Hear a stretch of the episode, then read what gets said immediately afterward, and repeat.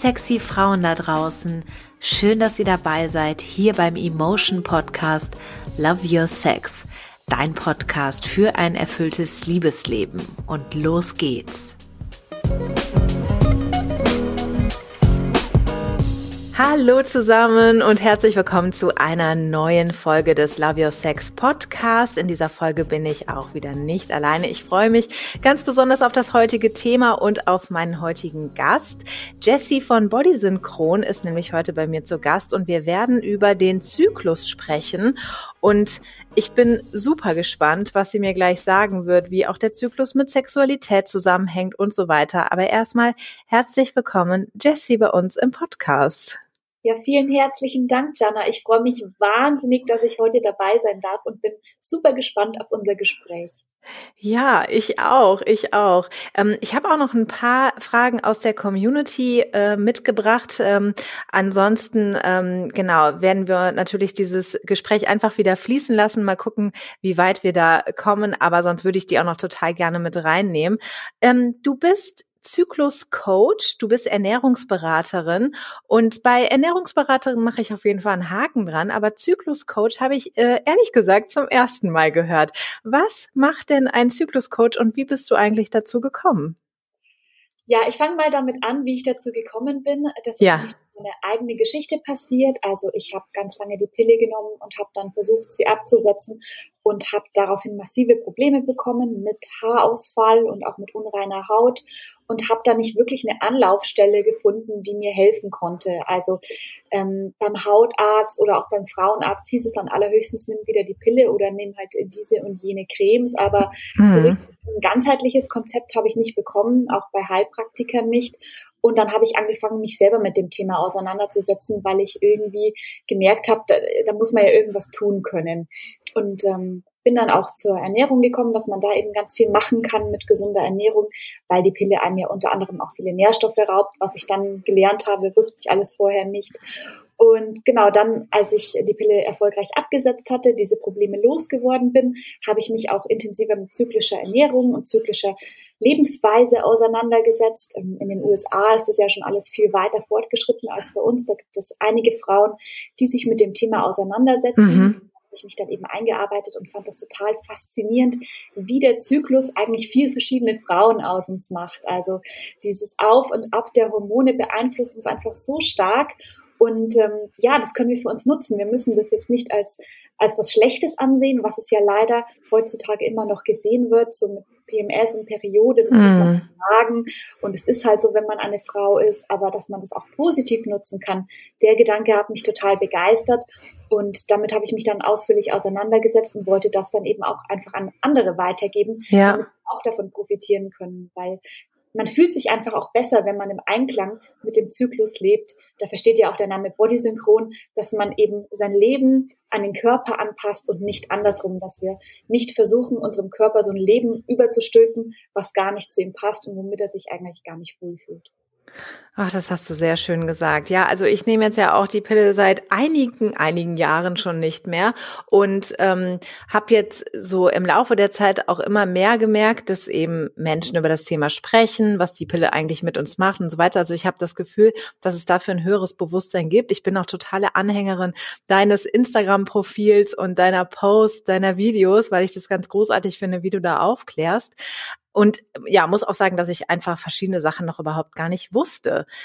Was glaubst du denn eigentlich, woran das liegt, dass die unsere deutsche heutige oder deutsch, im deutschsprachigen Raum unsere Gesellschaft da nicht so gut aufgeklärt ist, wie beispielsweise dann wohl die Amerikanerinnen? Das kann ich jetzt nicht beurteilen, ob die Amerikanerinnen da im Durchschnitt besser aufgeklärt sind. Es gibt halt einige Koryphäen, die sich äh, dafür stark machen. In Deutschland ist in meinen Augen das Problem unser Krankheitssystem, äh, unser Gesundheitssystem, Krankheitssystem kann man es auch nennen. Freudscher. genau, absolut äh, weil die Frauenärzte und Frauenärztinnen einfach nicht so viel Zeit haben, sich mit den Patienten hinzusetzen und Symptome zu besprechen und dann nach Lösungen zu suchen. Die Pille ist halt einfach schnell verschrieben und wirksam und dann hat man seine Ruhe und bringt einfach auch mehr Patientinnen unter. Und deswegen glaube ich, wird da immer noch gern dazu gegriffen. Und ich glaube auch dieses Thema Zyklus, Zyklusbewusstsein, das kommt im Studium nicht so stark vor. Da geht es eher darum, wie, wie halt man Krankheiten, ist ja auch mhm. sinnvoll. Das sollen sie ja auch können, aber ja, auch sowas wie hormonfreie Verhütung kommt da nicht besonders groß vor. Also ganz viele Frauen berichten mir zum Beispiel, sie würden gerne ein Diaphragma benutzen und wollten das beim Frauenarzt dann überprüfen lassen. Den Sitz sollte man ja machen. Und mhm. die Frauen wussten gar nicht, wie es geht. Und ja. das da, da sieht man einfach, dass da einfach Lücken da sind und das ist so ein bisschen in meinen Augen der Grundstein des Problems. Ja, also ehrlicherweise, wenn ich mich jetzt mal da an meine Zeit erinnere, als ich mir die Pille habe verschreiben lassen, warte mal, das war mit 16 Jahren, da gab es gar keine große Alternative. Also da wurde mir auch gar nicht viel anderes vorgestellt, außer eben das Kondom. Und irgendwie war es so von Seiten der Frauenärztin schon fast so, dass sie das so ausgeschlagen hat, also als gar keine wirkliche Option, sondern irgendwie sowas wie so eine Selbstverständlichkeit. Und wenn ich jetzt auch mit, ähm, ja, mit Frauen spreche oder ich bekomme ja auch viele Fragen zu dem Thema, dann merke ich doch, dass da auch diese Selbstverständlichkeit noch total verankert ist. Also, dass die Frauen gar keine anderen Optionen da auch kennen und einfach halt die Pille einschmeißen und diese Nebenwirkungen dann auch so hinnehmen. Ja, und ja. Ja, ich kenne das auch. Ich habe dann, als ich beschlossen habe, ich will sie absetzen, bin ich auch zu meiner Ärztin gegangen und habe sie nach Alternativen gefragt und sie hat zu mir gesagt, wenn sie nicht schwanger werden wollen, haben sie keine Alternative. Und das finde ich schon bezeichnend, weil das stimmt halt einfach nicht. Ja. Da werden wir auch noch nachher dazu kommen, was es eigentlich so für gute Alternativen gibt außerhalb der Pille. Ähm, aber du hast ja jetzt schon so ein paar Nebenwirkungen beschrieben. Jetzt könnte man ja auch sagen, oder ich kenne das noch selber so von mir, ach komm, jetzt hab dich mal nicht so, das ist doch total normal oder gut, habe ich vielleicht irgendwie was Falsches gegessen. Wie bist du denn dann eigentlich darauf gekommen, dass es tatsächlich jetzt an der Pille liegen könnte? Naja, es gibt ja zu den Themen ganz viele Untersuchungen und es steht ja auch als Nebenwirkung drin. Also ja. es fängt bei Thrombosegefahr an, das kennen wahrscheinlich die meisten noch, aber zum Beispiel auch, dass ganz stark Depressionen auftreten können. Das ist einfach gut belegt, mhm. sowohl bei der Pille als es zum Beispiel auch bei einer Hormonspirale oder bei diesem Zäpfchen, was ja auch viele Frauen haben. Und das sind ja schwerwiegendere Sachen, aber auch so Kleinigkeiten wie gerade passend zu unserem Podcast die sexuelle Lust. Ja. Ganz vielen Frauen verloren. Das liegt daran, weil durch die Pille sich ein Protein erhöht, das SHBG, also das Sexualhormon, mhm. Globulin. Und das bindet ähm, Östrogen, deswegen wird es erhöht, um eben den Körper auch zu schützen vor dieser, dieser Östrogenwucht, die die Pille mit sich bringt. Ja. Aber das bindet eben auch das Testosteron und dadurch sinkt unsere Lust auf Sex. Ganz viele Frauen haben da Probleme mit ihrer Libido. Und wenn dann zum Beispiel jetzt noch eine Pille dazukommt, die antiandrogen wirkt, das war zum Beispiel bei mir der Fall, ich habe die Valette verwendet und die hat Dienogest als Wirkstoff. Du auch? Ich auch, ja, genau. Sag mir was. Ja. Genau. Mhm dieses Dienogest, das reduziert unser Testosteron auch nochmal und dann ja. die Lust halt total im Keller. Ja. Ja, krass. Also genau, mir, mir ist dann so viel rückblickend auch erst aufge, ähm, aufgekommen. Also ich habe dann rückblickend erst gesehen, ah, okay, krass, dann lag das wahrscheinlich an der Pille. So, also mhm. genau, sexuelle Lust, die war eingeschränkt in der Zeit. Also das habe ich aber dann erst gemerkt, als ich die Pille abgesetzt habe und als ich dann gemerkt habe, boom, krass, was ist das denn? Oh, okay, so kann sich das also anfühlen, anfühlen. Davor war es irgendwie so, ja, also sowieso gedrosselt eigentlich alles. Es war alles so ein bisschen runtergefahren. Wie hat sich das für dich angefühlt? Du nickst irgendwie auch schon? Ja, also da, da gehe ich total mit dir d'accord. Also das war für mich mindblowing, als ich die Pille dann endlich ein für alle Mal abgesetzt hatte. Ich habe mich gefühlt wie ein anderer Mensch. Ja. Als würde eine andere Jessie aus so einer Hülle steigen. Ja wie du sagst, so als, als wäre so ein Filter über allem gewesen, auch über Emotionen. Also ich, ich fühle jetzt auch mein Leben viel intensiver. Das klingt jetzt ein bisschen esoterisch, aber es ist wirklich so, dass es auch bei mir die Persönlichkeit ein bisschen verändert hat.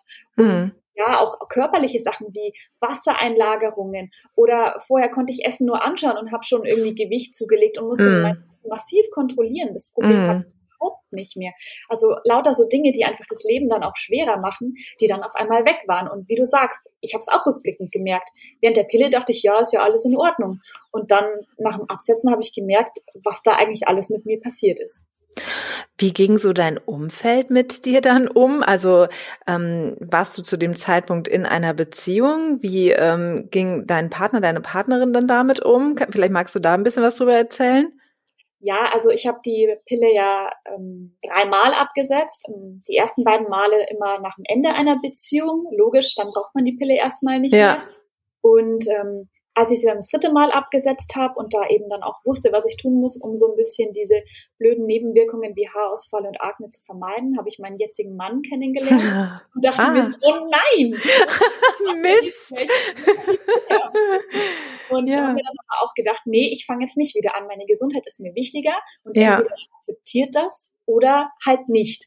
Und dann habe ich ihm das ganz offen kommuniziert, ich glaube schon beim dritten Date. Und er hat gesagt, ja, also er ist vollkommen überzeugt, wenn mir es damit nicht gut ging und wenn ich das so machen möchte, dann vertraut er mir und wir kriegen das schon hin. Also der war da zum Glück sehr offen. Wahrscheinlich ist das auch einer der Gründe, warum ich ihn dann geheiratet habe. Ja, also das ist ja ganz, ganz großartig. Also das ist ja eigentlich wirklich das Bilderbuchmäßige, was man sich so wünscht, weil ich das auch noch genau weiß, wie das damals war mit so Meinungen von anderen Menschen. Da habe ich mich dann schon so ein bisschen kirre machen lassen. Ja, wenn die dann sagen, ja, aber dann bist du ja überhaupt gar nicht geschützt und was machst du da jetzt eigentlich doch total kopflos von dir und irgendwie ist es ja auch so, das ist doch Frauensache. Ähm, also ich finde, da darf sich halt komplett was verändern, ne? Nicht nur in uns, das ist ja toll, wenn sich das in uns ver verändert, aber eben auch gesellschaftlich, dass eben Verhütung nicht nur Frauensache ist. Ja, das stimmt. Ja. Das ist leider bei vielen noch in den Köpfen, dass die Frau sich halt darum kümmern muss, weil die Frau ja dann auch das Problem hat. Ja, ja, und zumal es ja auch nicht nur oft mit der Pille um Verhütung geht, sondern ja auch um so, also eigentlich wie so ein Schönheitsmittel, das weiß ich noch, dass äh, uns dann damals so versprochen wurde, ja, dann geht ja auch deine Akne dann weg oder deine Pickel, die werden weggehen. Und was war noch? Ähm, ach genau, und die Brüste sollen ja auch größer ja. werden. Ne? Ich dachte, ähm, also da war ich schon so skeptisch, wo ich dachte, was? Also deswegen soll ich die jetzt irgendwie nehmen oder was, was ist denn da irgendwie so verquer, dass uns so propagiert wird, dass die Pille eben so eine Art Schönheitspille ist. Wie hast du das wahrgenommen? War das bei dir auch so? Ja, also bei mir war es so, der Arzt hat halt zu mir gesagt, ja, ich verschreibe Ihnen jetzt diese Pille, die macht Ihre Haut noch schöner. Und ich mm. hatte damals aber keine Hautprobleme. Also ich war jetzt nie ein pickliger Teenie. Ich habe die Pille mit 16 auch bekommen, wie du. Mm. Und, aber ich dachte mir, ja, Mai, also schönere Haut kann ja nicht schaden, gell? nehme ich mal. So das mit den Brüsten, das habe ich erst später mitgekriegt, dass das einige Frauen berichtet haben. Das war mir vorher gar nicht so bewusst, aber ich glaube, also mich hätte das nicht gestört. Ich war damals noch nicht so, dass ich das so kritisch hinterfragt mhm. habe, wie ich das heute tue. Muss ich schon sagen, da war ich viel unbedarfter. Und wie lange hat es dann ungefähr gedauert, als du sozusagen wieder normal getickt hast? Weil sowas schleicht sich ja auch erst so langsam aus. Also zumindest war es bei mir so und das, was ich von meinen Freundinnen auch mitbekommen habe, die haben auch noch paar Monate danach gesagt, du, also so ganz weg ist es irgendwie jetzt noch nicht. Also ich fühle mich noch nicht so ganz wieder angekommen. Ich merke so langsam, wieder. Aber gibt's da Studien dazu, wie lange so ein Prozess dann auch dauern kann, wenn man die Pille abgesetzt hat? Nee, das ist total unterschiedlich, weil das ja von so vielen verschiedenen Faktoren abhängt. Also ja. ersten Einnahmealter, wie lange habe ich sie genommen, welches Präparat habe ich genommen. Also es gibt Frauen, die setzen die Pille ab und es ist alles top und es gibt Frauen, die haben Jahre danach noch Probleme. Mhm. Ähm, bei mir war es bei meinem dritten Versuch tatsächlich so, weil ich da einfach vorbereitend schon so viel gemacht habe für meine Organe, um die zu entgiften und so weiter, dass ich eigentlich direkt mit dem letzten Pilleneinnehmen dann keine Probleme mehr hatte. Mhm. von Anfang an total gut, aber das war halt eben dann auch nur durch eine massive Unterstützung machbar, weil sonst wäre ich wieder in so ein Problem ja. gefallen, da bin ich mir sicher. Das, ja, okay, das klingt jetzt so ein bisschen, als wenn es dann sozusagen bergauf ging, nachdem du die Pille abgesetzt hast. Kann man das wirklich so sagen? Oder gab es dann im Grunde auch irgendwelche Nebenwirkungen oder Mangelerscheinungen, als du dann die Pille abgesetzt hast? Also worauf muss man dann eigentlich achten nach dem Pille absetzen? Ja, also bei meinen ersten beiden Versuchen hatte ich ja massive Nebenwirkungen. Beim ersten Versuch, das war mit 18, da habe ich totale Akne bekommen, also wirklich ja. massiv. Und beim zweiten Versuch dann eben erst äh, Haarausfall, das kam so nach drei Monaten und dann so ein, zwei Monate später gesellte sich dann auch noch die Akne hinzu. Ich habe dann, ich habe bestimmt ein halbes Jahr versucht, es loszuwerden und habe es nicht geschafft und habe sie dann irgendwann wieder genommen. Also mhm. was halt wichtig ist, ist, dass man seine Organe unterstützt, insbesondere die Leber, weil die muss ja diese ganzen Pillenhormone wieder abbauen.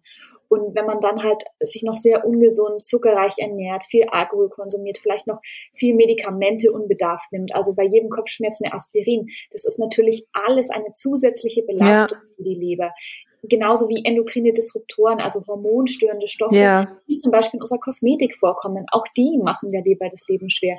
Also wenn man diese ganzen Sachen schon mal wegschafft und da ein bisschen lebergesünder lebt und dann vielleicht auch noch ein bisschen auf den Darm aufpasst, weil da ist ja dann die nächste Ausscheidungsstufe ja. für Hormone, wenn man den einfach noch ein bisschen besser versorgt durch viele Ballaststoffe, durch reichlich Bewegung, viel Trinken und auch so Sachen wie Probiotika, Präbiotika, also so fermentierte Lebensmittel sind da ganz toll, um die Darmgesundheit zu fördern. Dann hat man schon viel getan. Also das empfehle ich auch, dass man, wenn man die Pille absetzt, einfach einen ganz großen Fokus auf die Organgesundheit setzt. Ja, ja, das ist mega interessant. Also ich äh, vermute einfach mal, dass das die meisten nicht wissen. Das macht ja jetzt auch, würde ich jetzt mal einfach behaupten, den Kern deiner Arbeit aus, ne? dass du damit wahrscheinlich aufklärst und dass du ähm, Menschen, Frauen sagst, äh, was sie dann zu tun haben. Oder womit kommen denn eigentlich so die, die Frauen zu dir? Welche Fragen erreichen dich da jetzt? Also das ist auch ganz verschieden, so ganz unterschiedlich. Frauen auch, die mich kontaktieren. Also ja. Frauen haben tatsächlich Probleme mit der Pille, deswegen habe ich ja dann auch meinen Kurs gemacht zum Pille absetzen, um da einfach mal eine, alle mitzunehmen, weil ich ja jetzt auch keine 1 zu 1 Coachings mache, sondern dann eben über diesen Kurs. Genau. Aber viele haben natürlich auch Probleme mit ihrer Periode, also dass die Periode ausbleibt, dass sie sehr schmerzhaft ist, dass sie sehr lang ist, sehr unregelmäßig. Also das, da gibt es so viel Varianz. Das gleiche bei PMS, da leiden ja auch ganz, ganz viele Frauen drunter und die suchen halt dann Hilfe bei mir, weil ich ihnen ja vermittle, und es stimmt ja auch, dass man eben durch eine gesunde Lebensweise da sehr viel ändern kann und dann diese Hormonprobleme auch wieder loswerden kann. Mhm.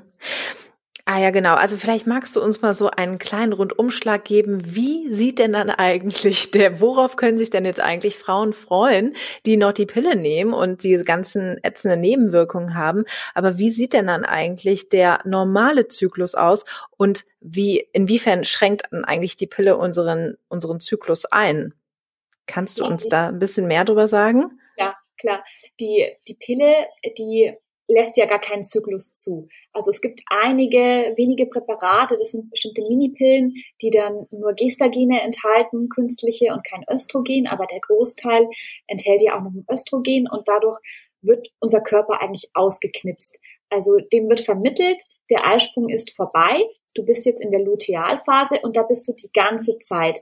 Also der macht nichts mehr, der schickt kein FSH und kein LH mehr aus. Das sind ähm, Hormone, die quasi vom Gehirn an die Eierstöcke gesendet werden, um die Produktion von Östrogen zu starten, damit unsere Follikel anschwellen, damit wir einen Eisprung haben und fruchtbar werden können, sich die Gebärmutterschleimhaut aufbaut.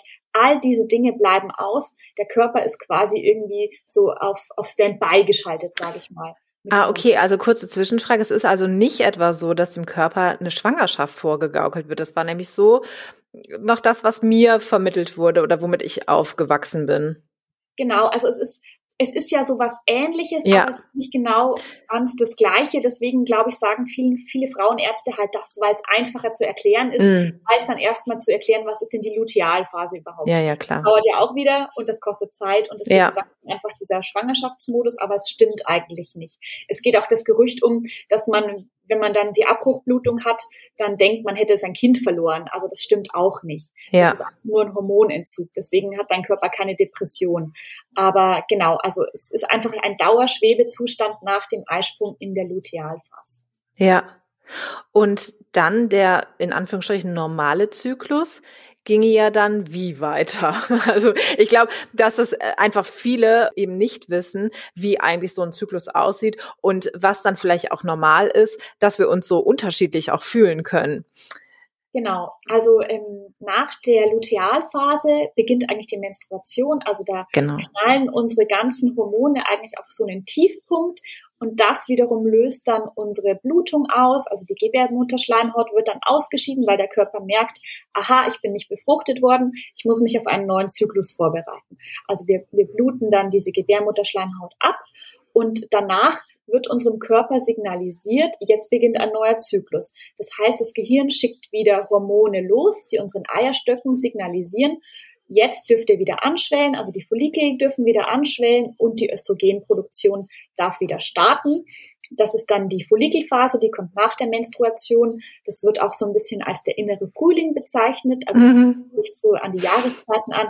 Wenn die Menstruation der Winter ist, dann ist die Follikelphase der Frühling. Wir blühen wieder auf, haben wieder mehr Energie, haben auch wieder mehr Lust rauszugehen, weil die Menstruation ist ja bei vielen auch so ein Zeitpunkt für Rückzug, wo man einfach wieder mehr Zeit für sich braucht und sich erholt, die Batterie auflädt. Und das ist auch vollkommen wichtig, dass man das tut und nicht so tut, als würde die Menstruation nicht existieren und den Körper einfach weiterdrillt, sondern mhm. eben da ein bisschen erholt.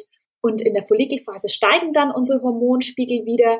Ähm, das führt zum Beispiel auch dazu, dass wir Zervixschleim wieder langsam anfangen zu produzieren. Der sorgt ja auch dafür, dass wir feucht sind und dass wir dann auch wieder mehr Lust auf Sex haben. Das kommt ja auch damit. Und dann auf diesem Höhepunkt der Hormone, also wenn Östrogen und auch Testosteron auf dem Höhepunkt sind, dann kommt unser Eisprung. Ist mhm. ja auch logisch, weil diese Hormone sorgen dafür, dass wir Lust auf Sex haben und unser Körper will ja befruchtet werden. Deswegen ja. haben wir natürlich in der fruchtbarsten Zeit die meiste Lust. Und dann ähm, beim Eisprung haben wir sehr, sehr viel Energie. Ganz viele Frauen haben dann auch Lust rauszugehen, neue Menschen kennenzulernen. Da wirken wir auch am anziehendsten auf andere. Das haben auch Studien ergeben. Mhm nach dem Eisprung beginnt alles wieder zu sinken. Also dann steigt unser Progesteron an. Das ist das äh, Hormon, was für die Gebärmutterschleimhaut sorgt, dass die aufgebaut wird, damit sich das potenziell befruchtete Ei da einnisten kann. Und wenn das nicht passiert, dann kommt es eben wieder zu den fallenden Hormonspiegeln und irgendwann auch zur Menstruation. Ja, danke schön für diesen Rundumschlag. Das ist wirklich nochmal total wichtig auch zu verstehen, was es da eigentlich so für Unterschiede gibt und dass es eben auch mit uns ja so eine Art Wesensveränderung macht. Also, oder bei den meisten zumindest, was ich so mitbekomme und dass deswegen auch sowas wie PMS auch absolut normal ist.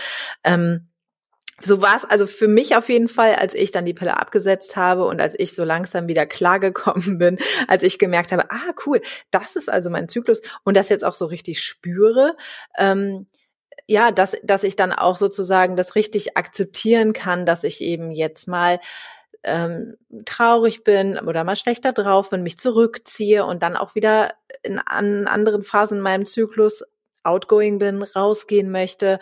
Und ich finde, das ist halt voll wichtig, aber für mich, ich kann ja für, nur für mich sprechen, also für mich ist es halt voll wichtig, dass zu verstehen, zu akzeptieren und dann damit gut umgehen zu können. Das macht es ja irgendwie so, als dagegen so anzukämpfen. Du hast auch ein ganz tolles Video dazu gemacht, wie man im Grunde ja gut damit umgehen kann, diese Phasen auch so für sich zu nutzen. Vielleicht magst du da noch ein bisschen mehr dazu sagen, also was das vielleicht auch mit uns beruflich machen kann oder auch mit der Beziehung machen kann, wenn wir genau wissen, dass wir eben unterschiedlich im Zyklus drauf sind. Also ich glaube, das Wichtigste dafür ist erstmal, dass man das Zyklusbewusstsein schafft, also dass man sich vielleicht eine App zulegt oder auch gibt ganz tolle Zyklusplaner als Büchlein, wo man dann einfach mal seine Zyklusphasen überhaupt trackt, dass ja. ich weiß, in welcher Zyklusphase befinde ich mich überhaupt. Also dass man mal da anfängt zu üben. Das habe ich am Anfang auch gemacht nach dem Pille absetzen, weil nur so kann man ja dann die Phasen nutzen, wenn man überhaupt weiß, in welcher Phase man sich gerade befindet.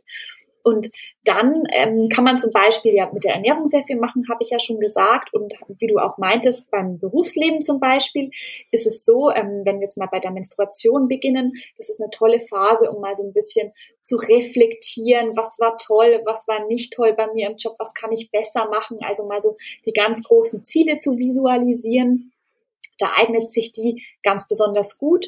Und wenn wir dann zur Follikelphase kommen, das ist ein Zeitpunkt, wo wir sehr viel Kreativität in uns spüren. Also da kann man mal tolle neue Ideen oder Projekte brainstormen.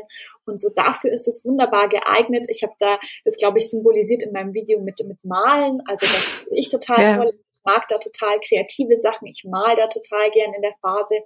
Und wenn es dann um den Eisprung rumgeht, das ist eine tolle Phase, wie wir ja schon gesagt haben, zum Socializen. Also gerade auch wenn man angestellt ist, kann man da vielleicht auch mal ein nettes Schwätzchen mit dem Chef halten, vielleicht sogar eine Gehaltserhöhung. Eine Gehaltsverhandlung machen.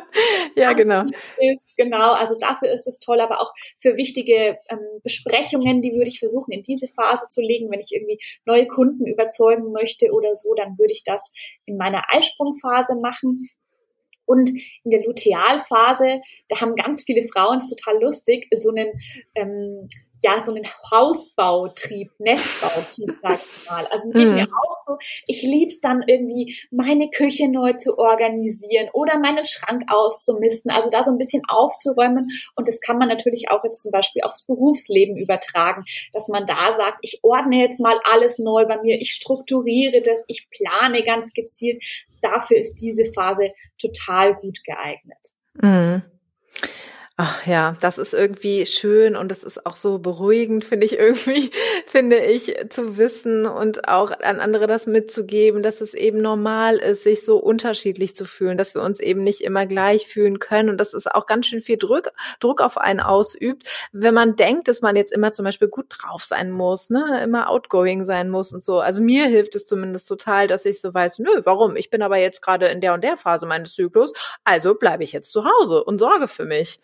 Absolut. Ja. Ich habe da neulich auch was ganz Spannendes gelesen, dass ähm, in der zweiten Hälfte von der lutealen Phase, also die geht ja so ungefähr zwei Wochen, äh, dass da unser Serotoninspiegel massiv abfällt. Also ganz viele Frauen haben da dann auch einfach depressive Phasen und auch ja. das ist normal, weil wir einfach dann einen Abfall von unserem Glückshormon haben. Deswegen ja. haben auch ganz viele Frauen dann Bedürfnis nach Kohlenhydraten und Schokolade, weil das das Glückshormon wieder anhebt.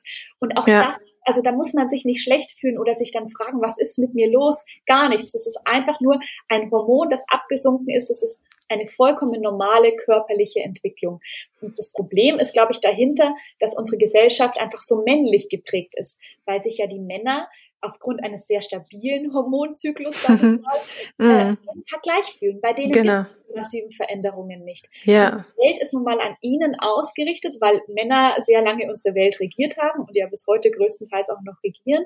Und deswegen orientiert es sich nicht an diesem, diesem zyklischen Auf und Ab der Frau. Und deswegen mhm. passen wir da nicht so gut rein und müssen so unseren eigenen Weg finden, damit klarzukommen und das in unser Leben einzubauen. Mhm. Ja, ist aber auch nochmal jetzt schön von dir als Ernährungsberaterin zu hören, dass eben diese Menstruationsphase, dass es auch da normal ist, dass äh, man Bock auf Schokolade hat und dass man dem auch ruhig nachgeben darf. Habe ich das so zwischen den Zeilen rausgehört? Was würdest du denn dazu sagen? Also genau, weil als du jetzt gerade auch so meintest mit den depressiven Verstimmungen und so weiter, ich glaube, was sich vielleicht viele fragen würden, ist ja so, kann ich das eigentlich aufhalten oder eher in so eine Balance bringen, auch durch eine gesunde Ernährung und so weiter? Oder ist es auch ganz gut, diesen Gelüsten nachzugeben und zu gucken, was mein Körper eigentlich möchte?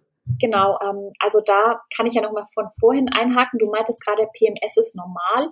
Ähm, würde ich so nicht unterschreiben. PMS okay weit verbreitet, aber nicht der Normalzustand. Also man muss das nicht haben. Okay, ja.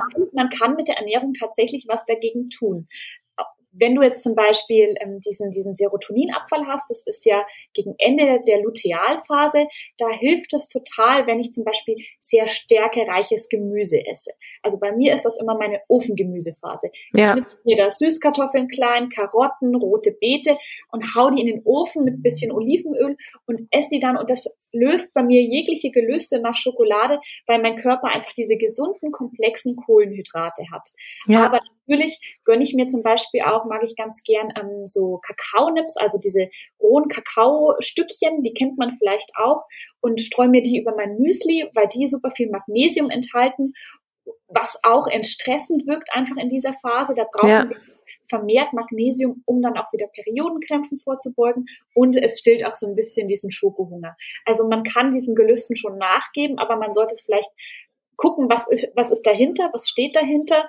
Habe ich einen Serotoninmangel, dann brauche ich vielleicht einfach komplexe Kohlenhydrate oder habe ich ein Bedürfnis nach Magnesium, dann hilft mir eben Rohkakao oder grünes Blattgemüse und versuchen das eher so umzudrehen, dass man die Gelüste in eine gesunde Weise umkehrt und damit befriedigt. Und dann lernt der Körper das irgendwann auch. Also ich habe dann immer totale Cravings nach Spinat, wo ich mm. merke, ah, okay, jetzt, jetzt brauche ich wieder Magnesium. Und die sind gar nicht ja. mehr so stark bei mir. Ja, ja, lustig. Also ich lache auch deshalb, weil ich das so kenne, dass ähm, ja, dass der Körper einem so ganz klar auch signalisiert, so ich will jetzt das und das haben. Und ich finde, das ist voll wertvoll, so so verbunden zu sein mit dem eigenen äh, Körper und zu wissen, oh ja, okay, ja, danke schön, dass du mir das jetzt gerade gesagt hast, dann kaufen wir jetzt Spinat oder machen wir jetzt Spinat. Ja, voll schön. Okay, ich kann mir jetzt einfach vorstellen, dass wahrscheinlich schon erste Frauen in den Startlöchern stehen, um die Pille abzusetzen. Ähm, Würdest du das auch empfehlen, dass man jetzt von jetzt auf gleich die Pille absetzt? Oder würdest du eher so so einen schleichenden Prozess äh, empfehlen, ähm, mit, mit einer Art Vorbereitung, auch mit der richtigen Ernährung und so weiter, dass ähm, wir dem Körper jetzt erstmal was Gutes tun, dann vielleicht irgendwann den, die Pille absetzen. Wie würdest du da jetzt vorgehen? Ja, also ich bin überhaupt kein Fan von so Kurzschlussreaktionen, weil viele Frauen merken dann auch eben, haben Probleme mit Nebenwirkungen oder merken dann, hoppla, wie verhüte ich denn jetzt eigentlich? Und ja. nehmen dann doch wieder die Pille. Und das Risiko für Thrombose ist ja am Beginn der Pilleneinnahme am allergrößten. Ja. Also macht sich dann wieder ein größeres Risiko auf. Deswegen finde ich es total wichtig, dass man sich das wirklich gut überlegt, ob man wirklich bereit dafür ist. Das ist in meinen Augen das Aller, Allerwichtigste. Und ja. sich einen Plan macht. Also wie will ich zukünftig verhüten? Sich vielleicht sogar schon mal damit auseinandersetzt. Wenn man zum Beispiel sagt, ich will natürliche Familienplanung machen, dann kaufe ich mir ein Buch und lese mich schon mal ein. Nicht, ja. dass dann das Buch kommt, wenn es soweit ist und ich bin vollkommen überfordert. Ja, ja, ja. Das finde ich total wichtig. Und dann natürlich kann man auch schon mit der Organsanierung beginnen, während man die Pille nimmt. Mhm. Vielleicht so ein, zwei Monate vorher würde ich schon empfehlen, wenn man die Option hat, dann auf alle Fälle machen, damit einfach die Leber und der Darm schon so ein bisschen entlastet sind. Und dann, wenn das Ganze läuft, wenn man dann auch schon seine Lebensmittel hat und so, wo man, wenn man weiß, so und so muss ich jetzt einfach in den nächsten Wochen kochen, damit ich meine Organe entlasten kann, dann die Pille absetzen, weil dann ist alles im Fluss und man hat nicht diese krasse ja. auf einmal.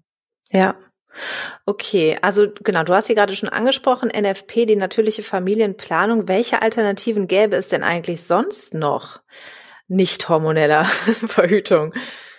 Ja, also es, es gibt ja auch noch Barrieremethoden. Du hattest es vorhin schon gesagt, das gute alte Kondom. Ja. Man muss natürlich darauf achten, dass man eins hat, das richtig sitzt, weil sonst kann es auch unsicher sein. Ähm, dann gibt es zum Beispiel noch Diaphragmen, zum Beispiel das Kaya-Diaphragma, das habe ich auch benutzt. Das passt sehr vielen Frauen sehr gut. Das ist nicht mehr wie alte Diaphragmen, die dann immer in verschiedenen Größen angepasst werden mussten, sondern es passt, glaube ich, Sie sagen 90 Prozent aller Frauen. Muss mhm. man auch überprüfen lassen, aber ist eine gute Methode. Das verschließt quasi den Muttermund. Man gibt dann noch so ein Spermizidgel drauf. Ähm, das enthält, ich glaube, ist auf Milchsäurebasis und sorgt einfach für ein saures Milieu. Und ähm, Spermien sind ja basisch, deswegen werden die dann quasi beim Weiterfließen gehemmt. Also das ist auch eine tolle Methode.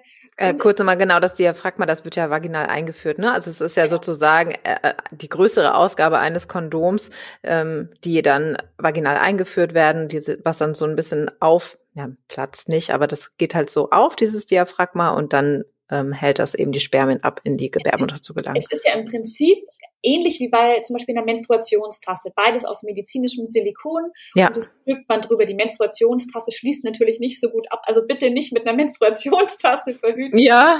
Das ist ein ähnliches Prinzip vom Einführen. Ja. Also wenn man eine Menstruationstasse verwendet, dann kennt man das und dann fühlt man sich vielleicht damit auch schon sicherer, als wenn man das noch nicht verwendet hat. Deswegen sage ich es gerne dazu. Ja. Ähm, genau. Und dann gibt es natürlich noch ähm, Kupferspirale, Kupferkette, Kupferball. Ähm, ist auch eine tolle Option, ist sehr, sehr sicher. Ich persönlich habe mich dagegen entschieden damals, weil ich einfach keinen Fremdkörper mehr in mir haben mhm. Ähm, nach dieser fremdgesteuerten Phase war einfach mein Wunsch, dass bei mir alles natürlich ist. Ja. Deswegen habe ich mich dagegen entschieden. Aber es gibt auch ganz viele Frauen, die damit tolle Erfahrungen haben. Und äh, die sind ja mittlerweile auch in so vielen Formen und Varianten zu haben, dass man auch keine Angst mehr haben muss, jetzt bezüglich Unfruchtbarkeit ist ja da, glaube ich, so ein Thema, wo ganz viele Frauen sich noch fürchten. Mhm. Aber dadurch, dass die jetzt viel besser angepasst werden, kommt es viel weniger zu Entzündungen und demzufolge auch zu weniger Problemen mit Unfruchtbarkeit. Mhm. Ja.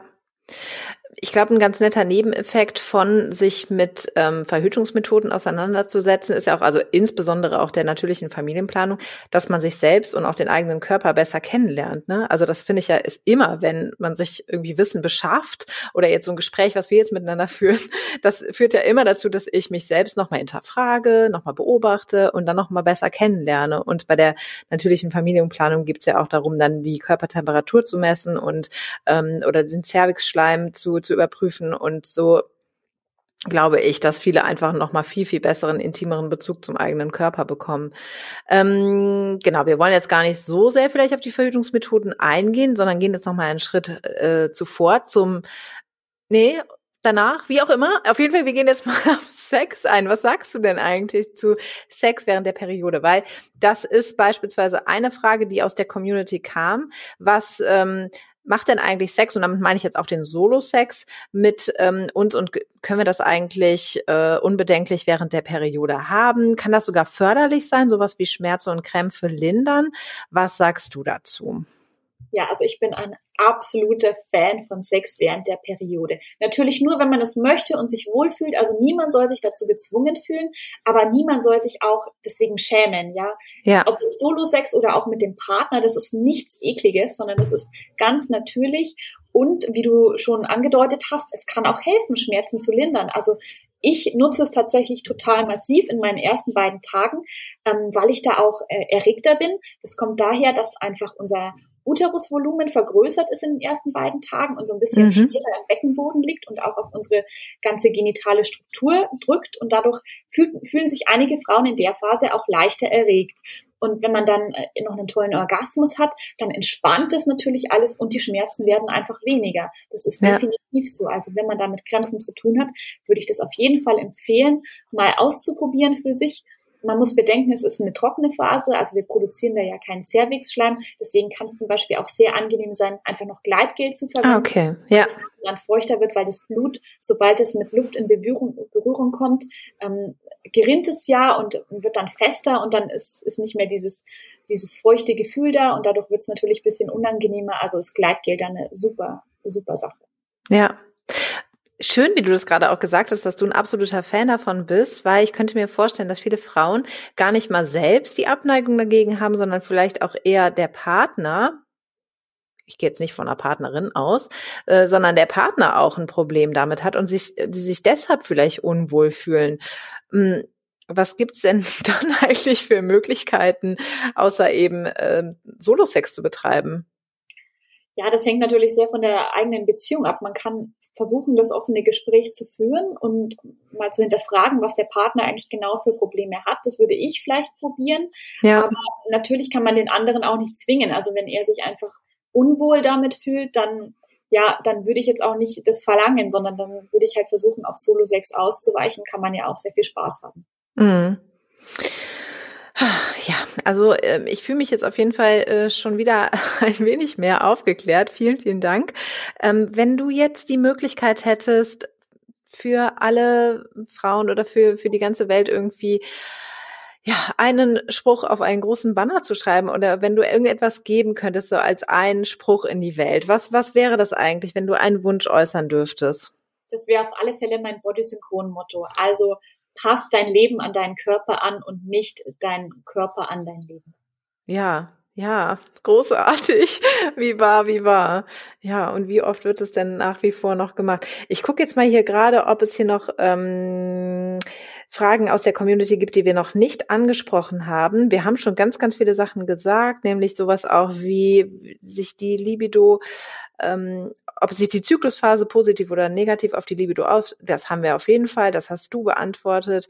Und äh, genau, noch eine Sache, nämlich Soft-Tampons. Hast du damit Erfahrung gemacht? Soft-Tampons ähm, werden ja auch so angepriesen, dass sie eben während der Menstruation beim Sex benutzt werden können. Wie ist deine Erfahrung mit Soft-Tampons? Würdest du die weiterempfehlen? Hm. Also ich persönlich mag diese Dinger überhaupt nicht. Zum einen, weil sie einfach wahnsinnig viel Müll produzieren, weil da ist ja auch jedes einzeln verpackt. Ja. Und ich finde auch den Gedanken dahinter, ich muss meine Periode verstecken, damit mein Partner mit mir Sex haben kann, ohne dass ein Tropfen Blut an ihn rankommt. Ich finde, das fördert dieses ganze Problem, dass die Menstruation so tabuisiert wird. Also ich mag es nicht, aber natürlich gibt es Frauen, die sich damit wohler fühlen. Ja die mögen das ja auch beim Schwimmen oder in der Sauna, dann, ich will ja auch niemandem das äh, Recht absprechen, so einen Soft-Tampon zu benutzen, aber ich persönlich finde den okay. Gedanken dahinter nicht besonders gut.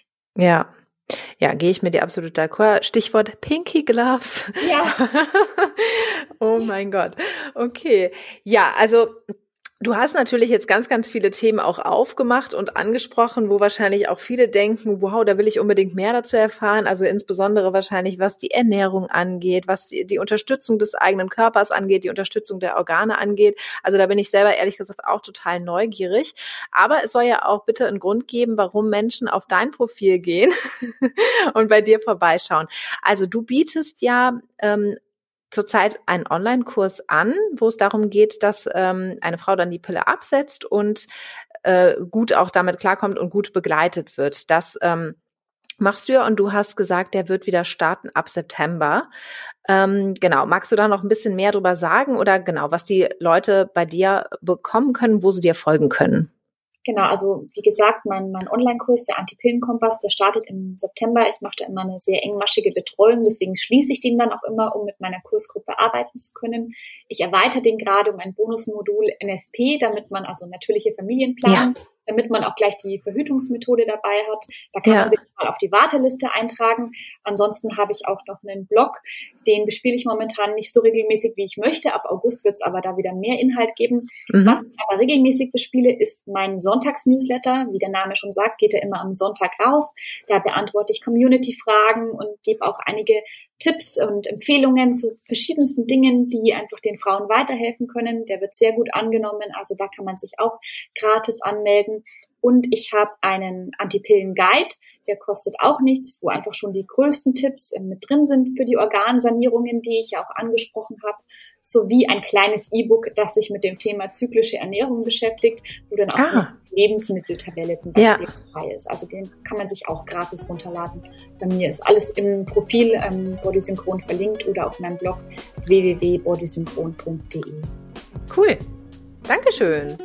Ja, vielen Dank für die ganzen Insights von dir. Ähm, ich fand super spannend. Das freut mich Vielen, vielen Dank, dass du heute zu Gast warst. Ja, ich danke, dass ich da sein durfte und vielen Dank auch für dieses tolle Gespräch mit dir. Es hat mir sehr viel Spaß gemacht. Mir auch, ja, sehr, sehr gerne. Dann wünsche ich dir wirklich alles, alles Gute. Ähm, ich bin mir ganz sicher, dass da eine große Nachfrage weiterhin geben wird und ähm, dass du auf jeden Fall immer gut zu tun haben wirst. Alles Gute für dich. Vielen Dank.